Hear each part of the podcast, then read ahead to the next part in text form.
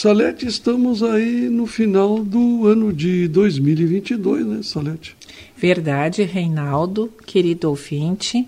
Nós, o tempo não para de parar. Essa é que é a verdade. Não para. Se terminamos 2022, automaticamente já iniciamos em continuidade 2023. E assim deve ser a palavra de Deus na nossa vida. Por isso que Deus diz assim, Jesus diz: orai sem cessar, Paulo disse, né? Orai sem cessar. Essa nossa conexão com Deus deve ser como tempo, sem tempo de parar. E a gente então com a oração deve ser todo tempo é tempo de oração. E aí eu trago para vocês neste novo tempo esta palavra que fica para sempre, que está em 1 Coríntios, 1 Coríntios 13, 13. Bem fácil, né? 1 Coríntios 13, 13. Diz assim, Paulo, finalizando o Salmo do Amor. Ele diz agora: Pois permanecem a fé, a esperança e o amor. Estes três.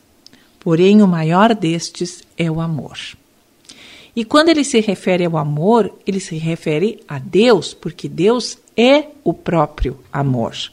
Isso está em 1 João 4,8.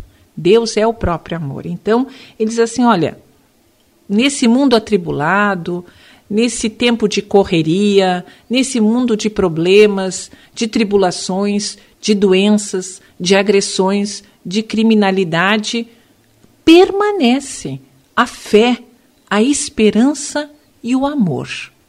Porém, destes três dons, o mais importante é o amor. Então, querido ouvinte, não sei como é que está a sua vida, em que situação você está, mas não se esqueça de orar e não se esqueça de Deus, que é o próprio amor. Seguindo Paulo, eu queria só conversar com vocês a respeito de um outro versículo que diz, que diz em 2 Coríntios, nós estávamos em 1 Coríntios. Agora, a segunda carta de Paulo para os Coríntios, o capítulo 5 e o versículo 14, diz assim: Pois o amor de Cristo nos constrange.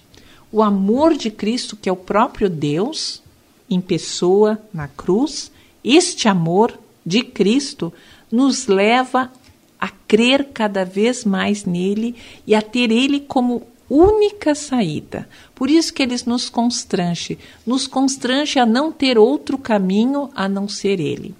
Às vezes, uh, o Reinaldo e eu estávamos conversando que, diante dos problemas, enquanto houver uma saída humanamente possível, a gente não ora, não busca Deus. Uhum. Mas no momento que todas as saídas que todos as, os recursos humanos se esgotam, a gente recorre a Deus, pois às vezes Ele nos deixa sem saída, humanamente sem saída, para que a gente possa vislumbrar a Cristo, vislumbrar Deus. Ele é a saída. Por isso que o amor de Cristo nos constrange, nos leva a ter Ele como a única saída.